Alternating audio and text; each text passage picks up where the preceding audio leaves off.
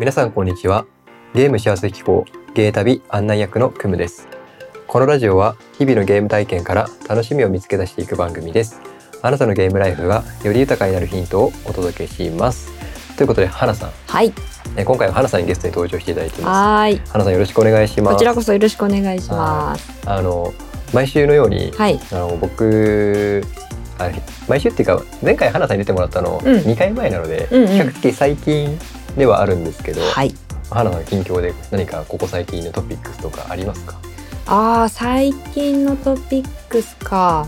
えっ、と、一番大きなところでは、はいえー仕事がちょっと変わるので。うんそうですねそう。なので、うん年明けからいよいよ一人で頑張るぞ。みたいな感じでうんお尻に火をつけたくて、はいえー友人にコーチングを依頼してですね、はい。頑張っておりますっていうのが近況です。なるほど、うん。まあちょっとそのコーチングとかっていう話もありましたけど、うん。ちょっと今回取り扱ってみたいテーマはですね、えータイトル考えてきてます、はい。えー第9回のテーマゲームで性格丸分かりリファインドセリフ性格診断ゲームの結果検証ということで、なんか面白い。ちょっと今あの花さんが言ってたコーチングとか、うん我々あの内観とか、うんそういうなんていうんですかね自分を分析するとか、まあうん自分も他者もですけど、うんなんかそういうのって結構好きじゃないですか。大好きです。だからちょっとこの性格診断ができるゲームっていうのが発売されたのうんで面白い。あのちょっと今回はこれについて、あの僕は実際遊んだので、はい。これについてあのちょっとお話ししていこうと思いますのではいよろしくお願いします。はい。ぜひ聞かせてください。あの冒頭にもちょっとお話しさせていただいたはい。このリファインドセリフ性格診断ゲームっていうのが、うん。えっと、つい先日ですね、発売されて、うん。まあ、開発元はリザードリーっていう個人の方みたいなんですけどね、うんが発発あの制制作していて開発していてでそれがプレイズムっていう販売元から発売されていてうん。あの Steam って言って、うんパソコンで遊べるうん。あのゲームのそういうプラットフォームがあるんですよ。うん。そういうところとあとは Google プレイとか、うん Apple ストアスマホで遊べるので、うんあの。僕はスマホ版で、うんあの発売日に買ってうん遊びました。うん。この性格診断ゲームんちょっと簡単な紹介させてもらうと、うん。ゲームって性格が出ると思いませんか、うん。これはシンプルな探索型アドベンチャーゲームをえ通じてその行動から性格診断をするデータサイエンスなゲームですとうん。どんなゲームでも人によって進み方や何を選択するかは様々。うん。誰一人として全く同じようにプレイすることはありませんよね。そう。ゲームをどうプレイしているか。そこにはその人の性格が出ているもの。そんな自分の性格を知ることができるのがリマインドセルフっていうことで、うん。これがどういうゲームかっていうと、うん。ストーリーとするとですねうん。あなたは見た目は人間のロボット。うん。あなたを作った博士のお墓の前で物語が始まります、この世界にいるのはいろいろな形をしたさまざまな目的で作られたロボットたち。うん。博士との思い出の場所をたどり彼らロボットたちと交流し博士が望んだ未来あなたに託されたものが何だったのかを解き明かしてください。っていうことで、うんいわゆるあの横スクロールうん。形式のなるほど。あのアドベンチャーゲームっていうものをですね、うん。あのしキャラクターを動かしていろんな行動が取れるんですよ、うん会話をしたりとか、うん物を拾ったりとか、うんで当然会話をすればその選択肢が現れていたりとか。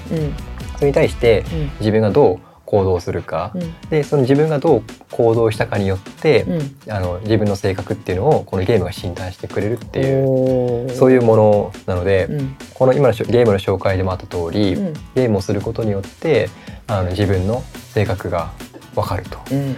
なんかそういうちょっと多分こういうゲームだったら花さんも割と好きなのかなって、うん。めっちゃ興味ある。ね、うん僕もすごく興味があって、うん。このゲームを週刊ゲームななみおみさんっていうポッドキャスト番組があってですね、あの毎週ゲームのニュースをピックアップしてうん紹介している、ゲーム系のポッドキャスト番組さんなんですけど、うん結構僕にとっての,、最新ゲームの情報はこう週刊ゲームななみさん。からピックアップしてるっていう、うんそういう番組さんがあお世話になってるんですねお世話になっておりますね非常に でそこで紹介そのゲーえっとゲーナナさんって略されてうん。呼ばれるんですけど、うん。そのゲーナナさんで紹介されていてあこれ面白そうと思って僕も買って、うん。もう実況も配信してるんですけど、うん。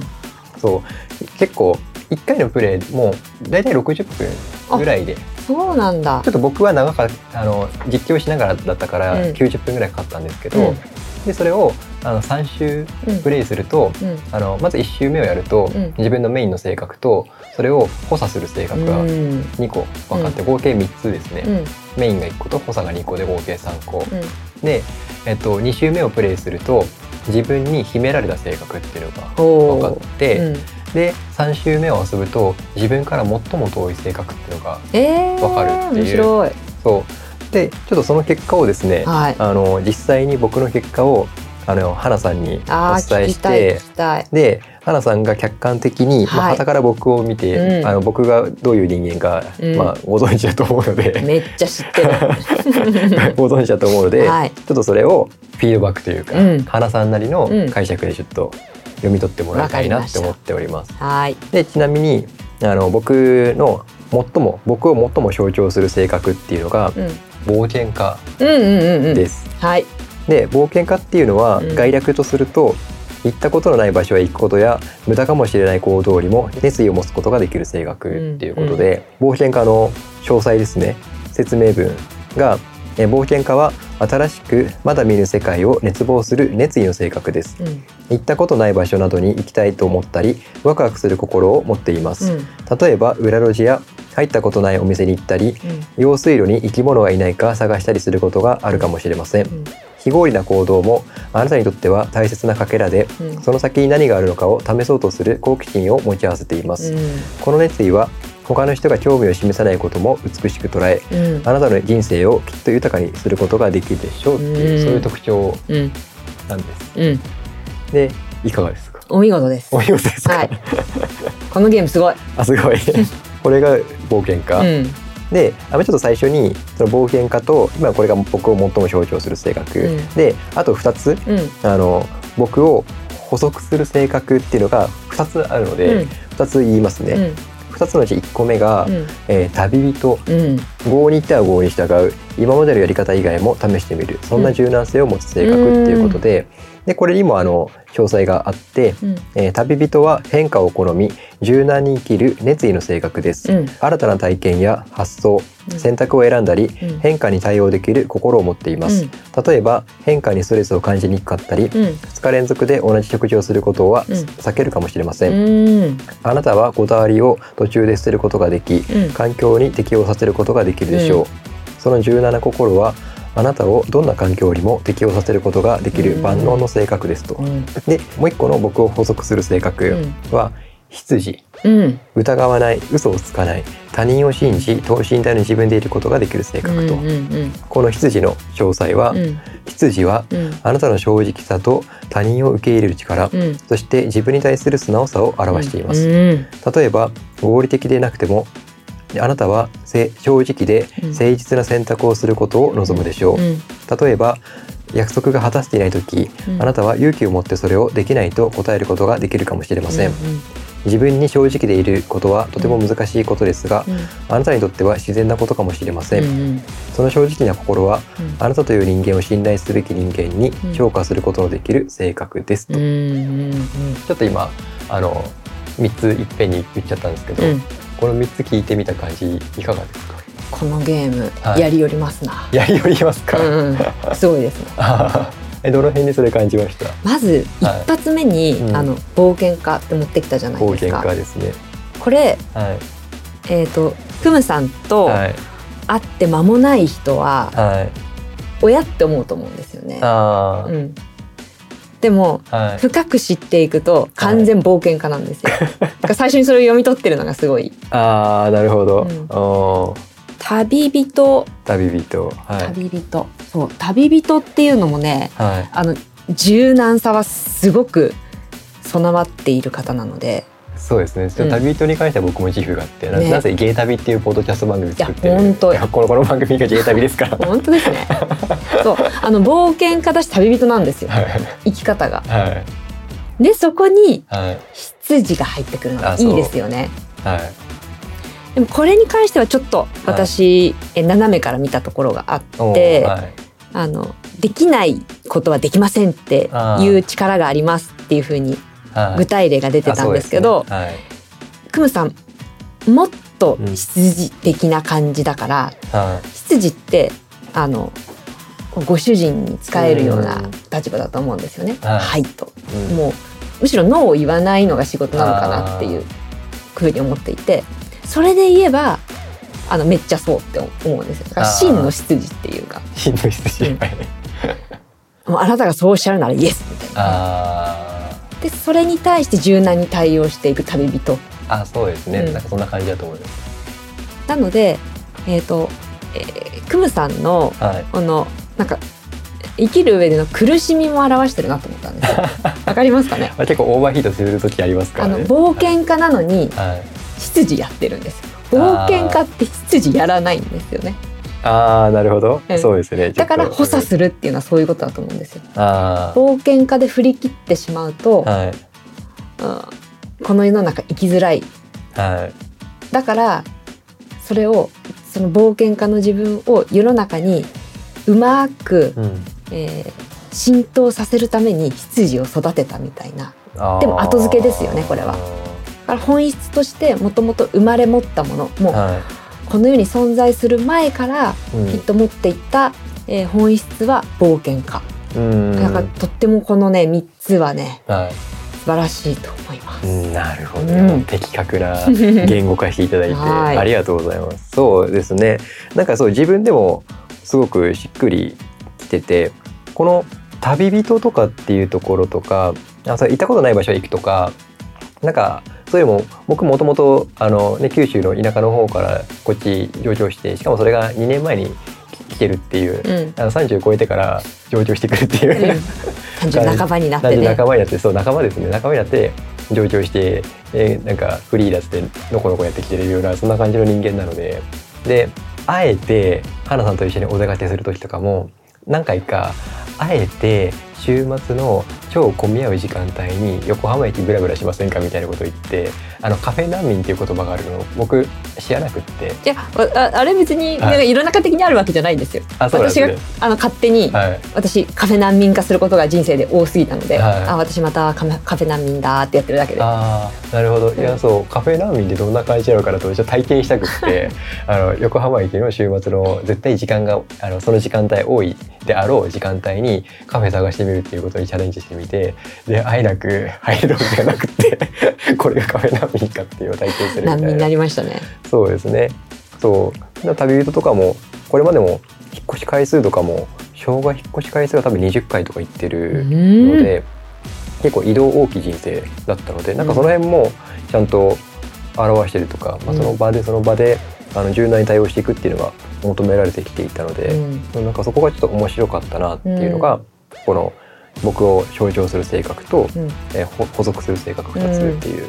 であとその秘められた性格っていうのも2週目をプレイすると判明するんですけど、うん。2週目は僕リーダーなんですよ。わーおそれも面白いですね。そうこの秘められた性格。でリーダーの説明を言うと約束を守り義務を果たす実行力と責任感あふれる性格と、で詳細を言うとリーダーは自分の義務と責任を果たす道徳の性格です。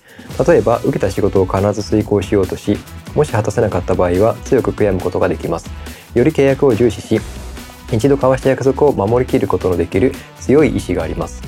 この道徳は必ずあなたとその対象の間に存在します。強く責任のあるあなたの心はあなたを頼られる人間に評価することのできる性格ですと。リーダーみたいですよ。この文章を聞くと、はい。い、やそうだよねって思う。あリーダーって書いてある割にははい部下を導いていくみたいなうん。言葉はそんなに出てなくないですか？あそうですね。なんか自分が責任を持ってみたいなあそうそうそう。受けた仕事は。だだからまあこれをまあ限られた文章だからこういう表現になったのかなとも思うんですけど、うんうん。そうですね。自分があの部下を引っ張っていくぜっていう書き方ではないですよね、うん。ここに書かれてるのは。あのその説明の文章ははい、クムさんそのもの、あー。うん、ですね。なるほど。いやめっちゃ責任感あるじゃないですか。そう。責任感の塊じゃないですか。いやもう本当にあのあれですよね。であのそれで苦しむことも多々あるので、うん。ちょっとそこはバランスだと思う。うん。はい。これも本質冒険家なのに、リーダーのうん。今言った気質がはい。強くなりすぎた時に苦しくなるっていうことですね。羊のうんレベルが上が上がりすぎちゃった時とはリーダーのレベルが上がりすぎちゃった時にいはい。冒険家としての本質のレベルが下がっちゃってあ本質迷子になってあ、うん、苦しいみたいな。あー。なるほど。そうですね。なんかこれってちょっと面白いのがいやあのこの色分けされてるじゃないですか、うん。冒険家だったらこのちょっと,、えー、と緑っぽい色で、で、えー、とこのリーダーとかあと羊とか、これは黄色っぽい感じで道徳うんなんですよ、このうん。五角形のグラフがあって、なるほど。であ熱意道徳、うん。えー手段判断挑戦っていう風になっていて、うんであのこれそそれぞれ数値化もされていて、うん。うん僕は熱意が81うん。道徳が74うん。で手段が16うん。判断が29、うん。挑戦が48っていううん数値になっていて、まうん。あ、この熱意とうん。道徳がポイント高いんですよ。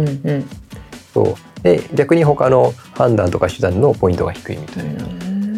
そう。だからまあこれもあのトータルで自分の性格をグラフ化して見えるようにしてくれてるっていう。で最後、うん。あの一番最後3周目をプレイするとうん。分かる、えっと、自分から最も遠い性格で僕はこれ侍でした。侍で侍って言われてちょっとピンとこないじゃないですか、あで、えっと、さ読んでいくと一度決めたことはやり通す、うん。迷いのない芯の通った性格っていうのが侍ですうんうんうん。で詳細を言うと侍はあなたの選択の速さと正確さを証明する性格です。うん。例えば一度決めた選択を選び直せるときあなたは一度決めた選択を続けて選ぶことができるでしょう。ん。うまた重要で決めがたい選択もあなたにとっては迷いの対象ではなく信念を持って対応することができます、うん。多くの人が決断に多大な労力を使う一方でうん。あなたはそれにあまりストレスはストレスを感じません。うん。そのためその決断力を頼りにしている人も多いかもしれません。っていうことでうんうんでそれが侍の性格、ん。でこれが一番遠いっていうことはうん。これの裏返しなんですよ、だからまず一度決めたやり一度決めたことをやり通すっていうことはうん。僕の中ではない、うん真の迷いのない真の通った性格でもないみたいな。うんうんうんなるほど。これご自分ではどう思うんですか？これじゃないって。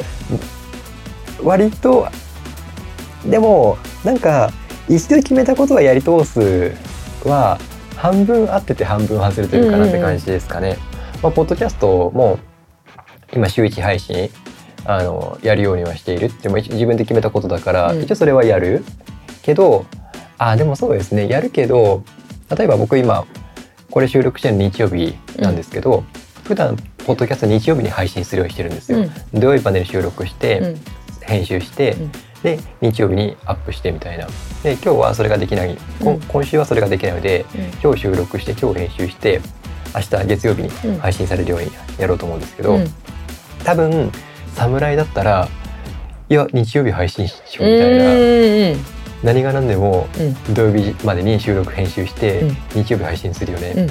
で僕が今日日曜日にこれ収録してるのは理由があって、うん。今日花さんと会ううん。一緒に過ごす時間があるからっていうのと、あと、まあ、このリファインドセルフうん。について取り上げたかったうん。のとあとちょっとこの後あの2週間前にもやった、うん。あの企画コーナーうん。があるのでそれもちょっと花さんと一緒にやりたくって、うん。そのコーナーに絡めたちょっと準備がうん必要で、うん。そのために今日収録してるんうですよ。ん。だからそれは割と旅人っぽいあ気質なのかなって。ね。うんうんうん。柔柔軟さっていうか、まさに。でも侍だったらきっとそうしないと思うんですよ。うん。いや日曜日配信って決めたよねみたいな、うん。今のこの書き方だと、うん。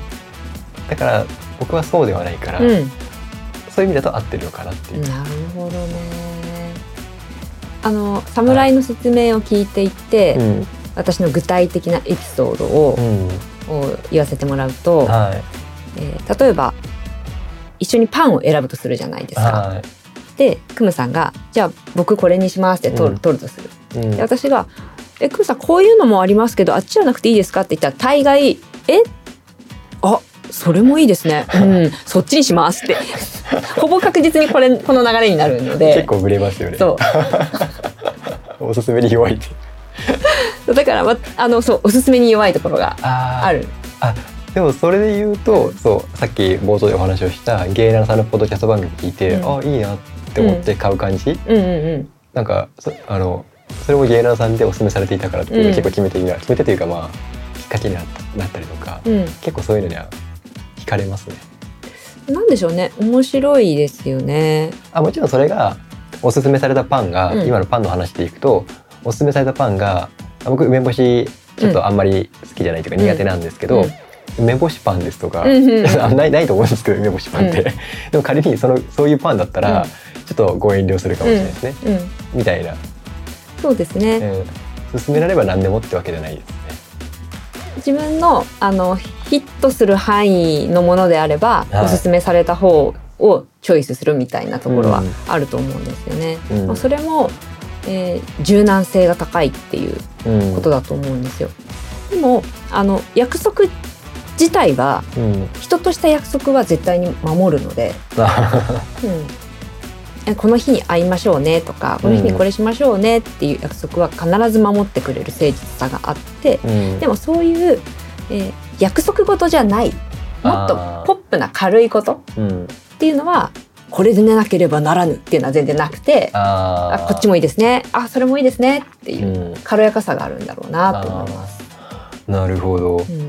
あじゃあまあこの今これ5つ出るんで出てるんですけど、うん。自分を最も象徴する性格、うん。補足する性格が2つ、うん。で秘められた性格、うん。最も遠い性格っていうのが出てて、うん。いやこれをトータルで見た時に、うん。あの花さん的に見て、この僕を表してるって言える結果ですか？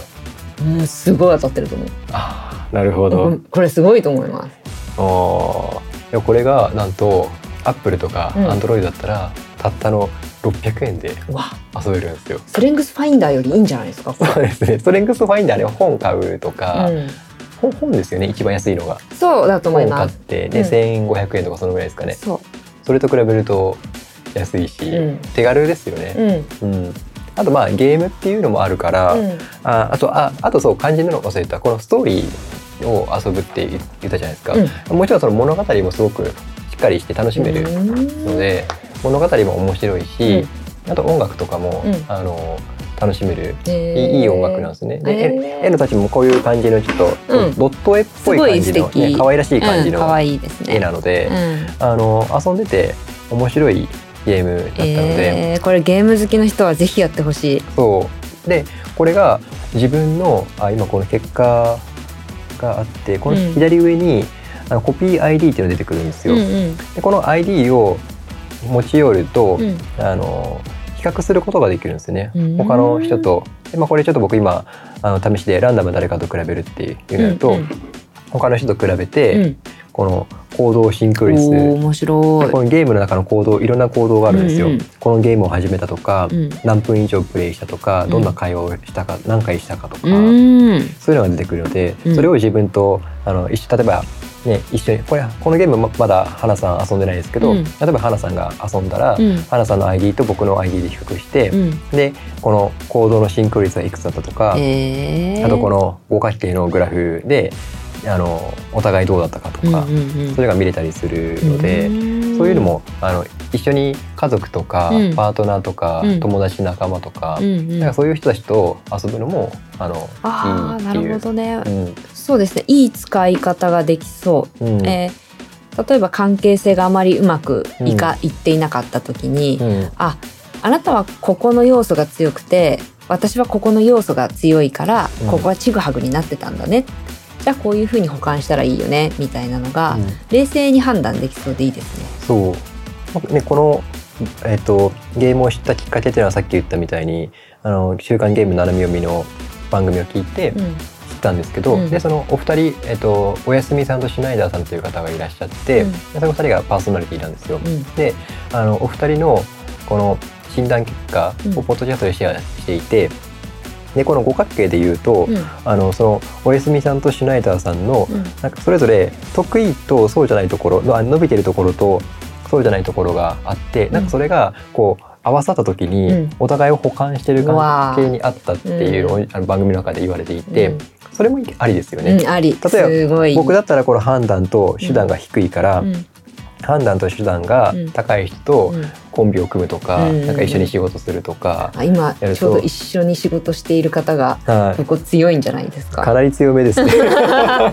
いいパートナーなんだなかなり強めだと思いと。ますね。彼とはね。多分そうですね、うん。だからそういうのがあったりとかすると思うので、うん。なんかそういう見方もできるというか、うん。なんかねこれが必ず一緒でじゃなきゃいけないとかそんなことない一緒も一緒で楽しいし、うん。あ補完し合うような関係でもはい。良きパートナーになるし、どちらもいいですね。ね、なんかそういうのがあると思うから、うん。あのーすごく面白い。うん。でなんかこれがさっきも言ったみたいにあストレングスファインダーとか、うん。ああいうのを使ったりとかもうそれ以外にもなんか性格診断とかなんか、えっと、ビッグファイブとか、うん。なんか自分のその特徴とかを表すもの見れるものっうんて世の中にいっぱいあるじゃないですか。うんそれはそれでいいんですですけどなんかそれを見た時にあ自分の中でこういう要素があるよなでじゃあなんかそこをもっと伸ばしていこうかなとか、逆になんか低いところとかを見てあなんかそうなのかなとかって思って、なんか低いから諦めるっていうのも、うん。まあ人生のその判断の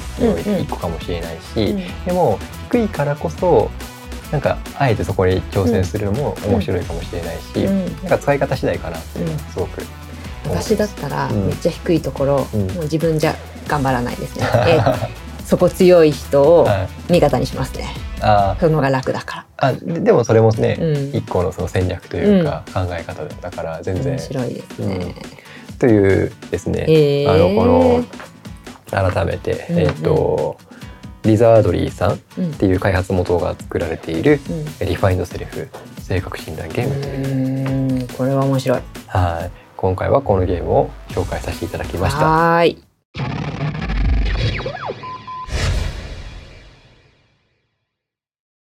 さあ原さんはい。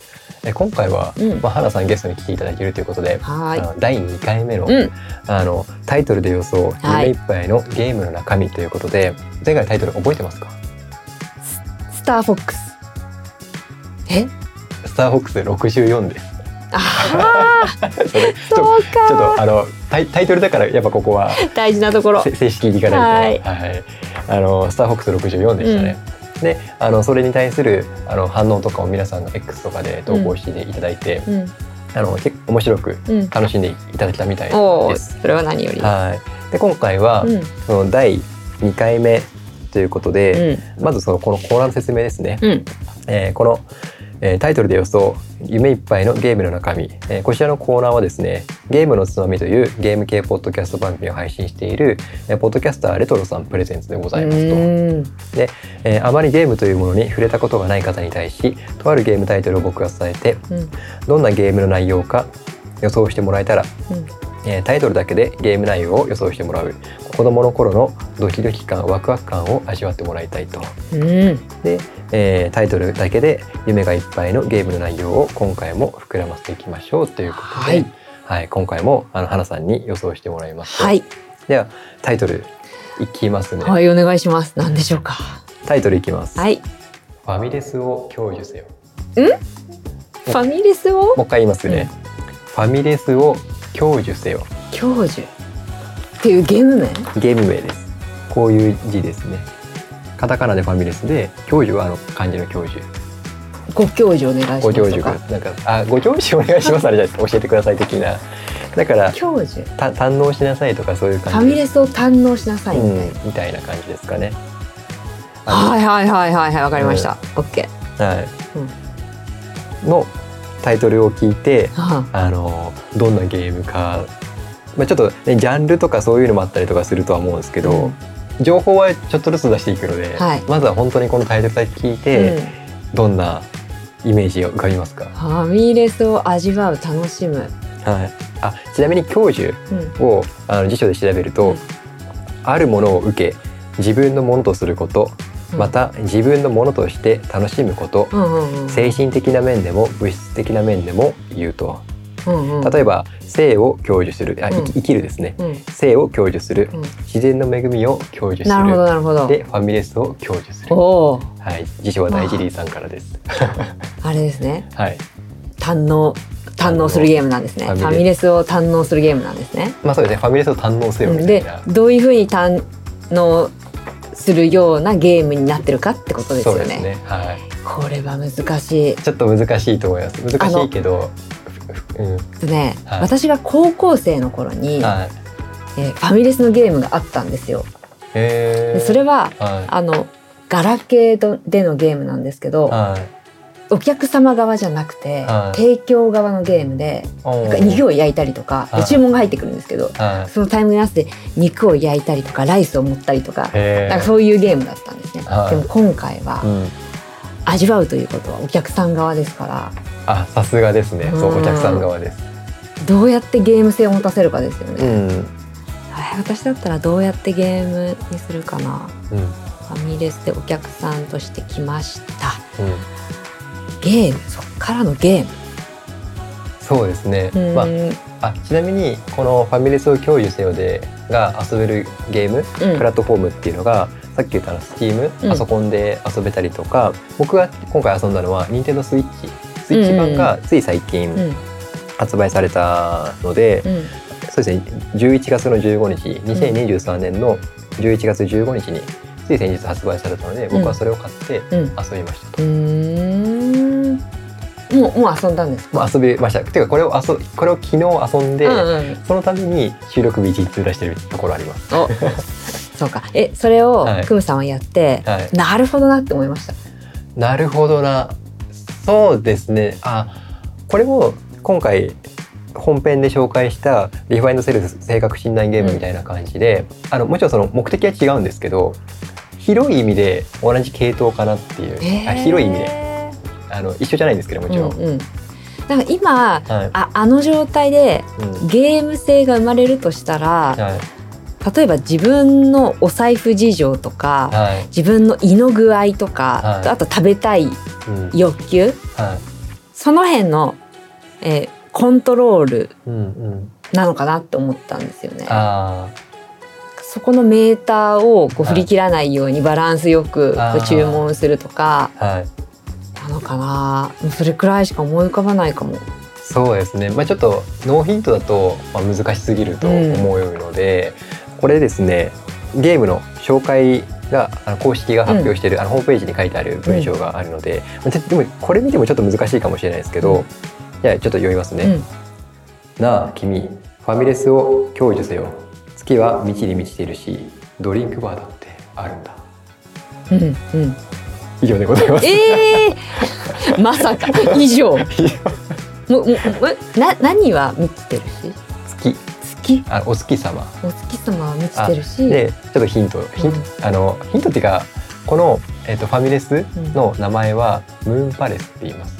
ほだだからまあその月月もちょっと関連するんですけど月は満ちに満ちているしドリンクバーだってあるんだと。う、うん、もうね ますますわからなく難しいですよね。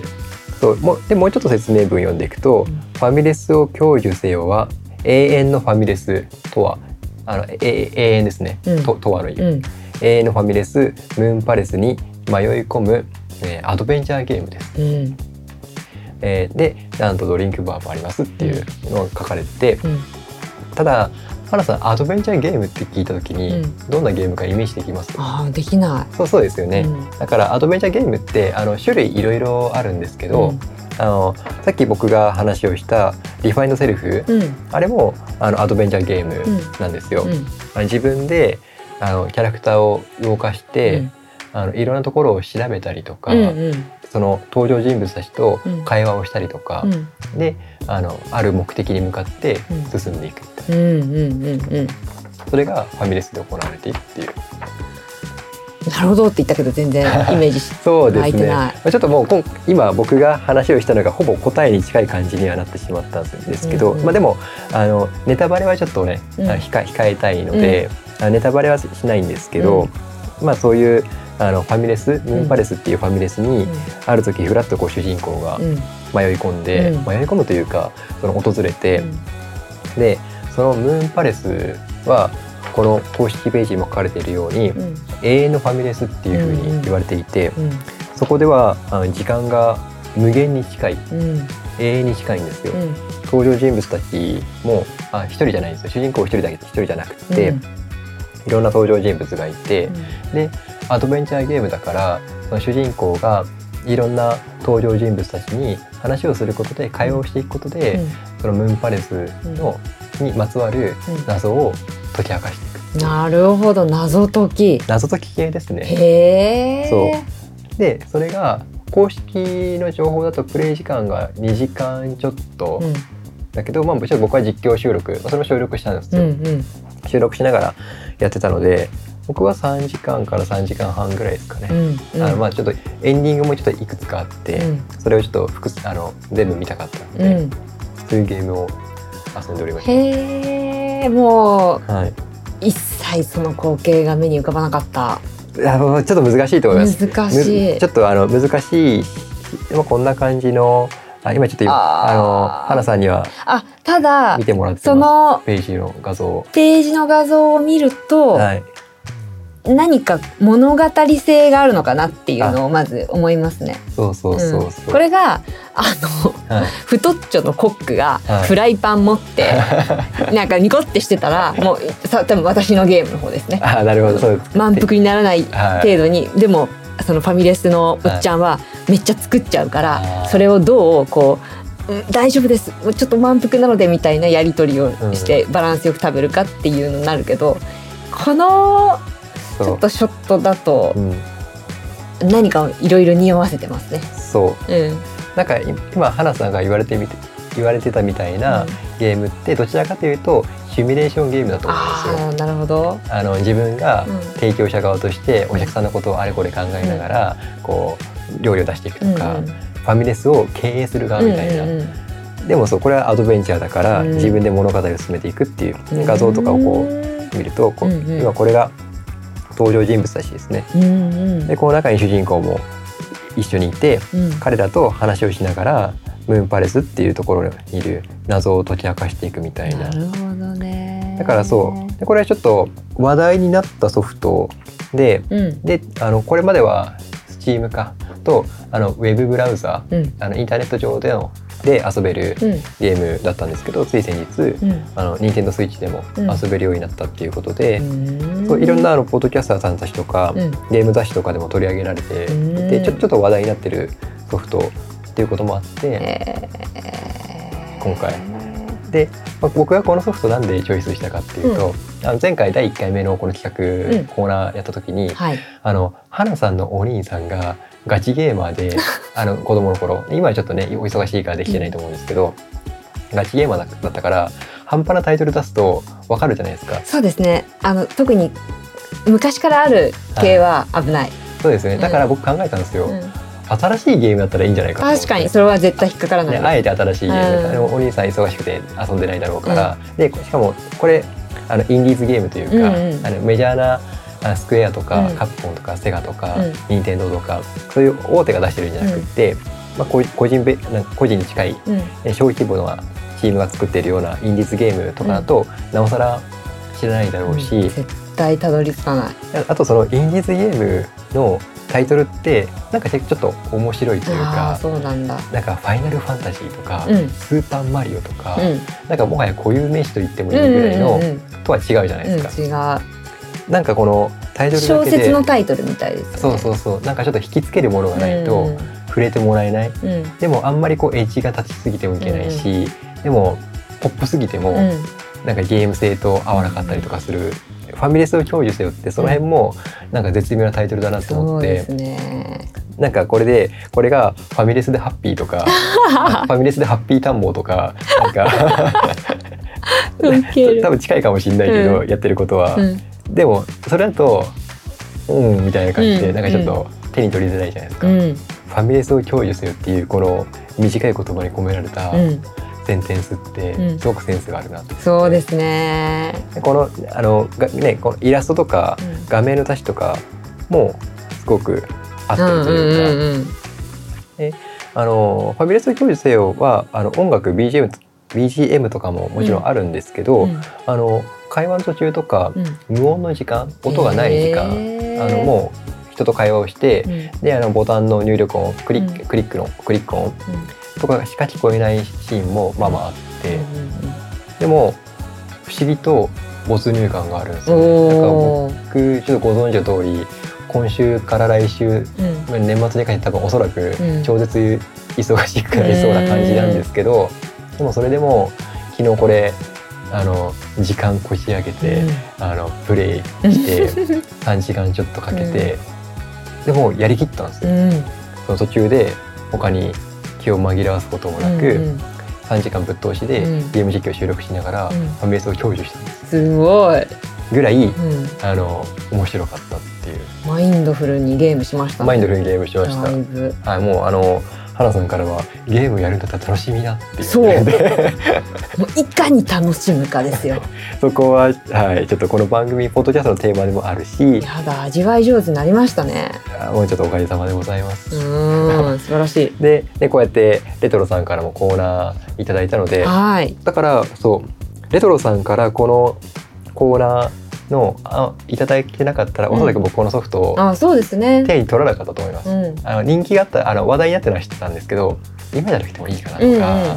あのまあ、他の人がプレイしてる感想とかをポッドキャストで聞いてたんですよね、あのネタバレありの。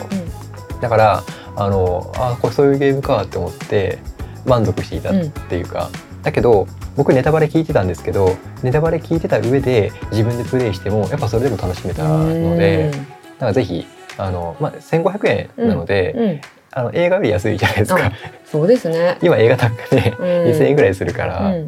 だから全然、うん。あので長すぎずうん。3時間2時間から3時間ぐらいでうん。遊び終えることができるので、うん。ぜひちょっと手に取ってもらいたいなと思ってね取り上げさせていただきました。はい。はい。あじゃあちょっとさ最後最後にその締める前にフん。ァミレスを享受してるのなんか感想というか、えっ、とねこのゲーム自体の感想というより自分のはい。ことがまた一つ分かってあ何が分かりました。私はすごい現実主義なんだなっていうことが分かりました。うんこのえ題名を聞いた時に、うんいろんなところに思いを馳せるっていうよりかは、うん。私がファミレスで実際に働いていたからっていうのもあるんでしょうけど完全にあのガヤガヤガヤガヤみたいなはいものが浮かんできちゃって、はい。そこで楽しむこうファミリーで楽しむ人たちってであなんかバッタバタでっていうのがもう浮かんできちゃったんですよね。はい。でもクムさんなんかはうん。いろんな、えーゲームに触れて小説にも触れてーはい。ストーリーが好きな人だから、うんこの題名を聞いた時の思い思いの馳せ方うん方向が全然違ってくるんだなっていうのがよくわかりました。いやーちょっとまあでもそういう違いも含めて面白いのかな面白い面白い。はい、ちょっとまたあの第3回目はい4回目とやっていきましょう。次回こそはちょっと惜しいとこまで行きたいと思います。はい、ありがとうございます。はいさあ、花さん、はい。えー今回、うんえーまた、まあ、2週間ぶりだから久々久々な感覚でもないとは思うんですけど、あのいかがでしたか？うん、楽しかったです。もうシンプルに楽しいですよね。私の知らない世界のことを。そうですね。うファイナルファンタジーとか僕が最近買った PS5 の話とかでもなく、ん。うんファミレスを享受せよと、うんあとリファインドセルフ、うん性格診断ゲーム、うんね、そういうのがあるんですうんっていう。新しいジャンルなのかなって。はあの私がい、うん。触れていた時代、えー今から例えば、うん。えー30年前とか。うん。と比べてすごく細分化されているような感じがしてあゲーム業界がはい。進化しているのが分かりました。あー。そうですね。特に傍から見ててなかなかゲーム業界の情報とかって、ね、意識して知れようと思ってないとうん。気づくきっかけもないと思うので、そう。ん、でもそう本当に日進月歩で変わってで、うん。そのメジャーな大きな会社だけが活躍してるわけでもなくて、うんうん。まあ、いわゆるその小さな会社というか、うん。もう個人レベルの人でも開発してリリースしてしかもそれが人気が出るというのもうん。あるので、うん。なんかすごくあのどっちにとっても夢があるなって思うんですよね。うん大きな会社でビッグタイトル作るのもいいでしょうし、うんであの小規模でチーム開発で作っていくのもそうだし、うん。もちろんその作る側じゃなくってシンプルに僕たちみたいに遊んで楽しむっていうのも楽しみ方だし、あれですね。はい、大人がゲームを楽しむようになったからの進化ですね。あーそうですね、うん。だって僕らが子供の時の大人って子供の頃にゲーム遊んでないはずなので、ゲームがなかったから、うん。でも今の30代40代の人たちって子供の時からゲームがあるからそれをゲームをやってきた人間たちがうん。人たちがうん。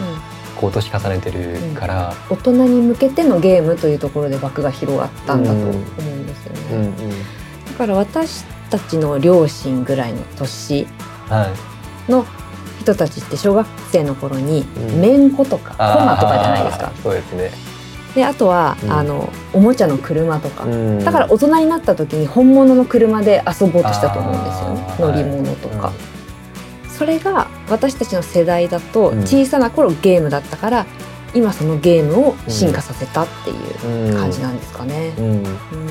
そうですね。それにさらに技術の進化とかもあったりとかするから、PS5 とか、うん。もうパソコンと変わんないですか？らねあそうですよねあ艶めいてますね。艶めいてます。はいちょっとこれからもゲームライフ楽しんでいこうと思います。はい楽しんでください。はい、えー最後に番組からお知らせです。この番組ではあなたのご感想やお便りを募集しています。概要欄の投稿フォームか X でハッシュタグゲータビでご投稿ください。特にあなたのゲームの楽しみ方を随時募集しています。一緒にゲームの楽しみ方を見つけていきましょうということで最後までお聞きいただきありがとうございます。あなたのゲームライフがより豊かなものとなりますように。ここまでのお相手はクムと花でした。バイバイ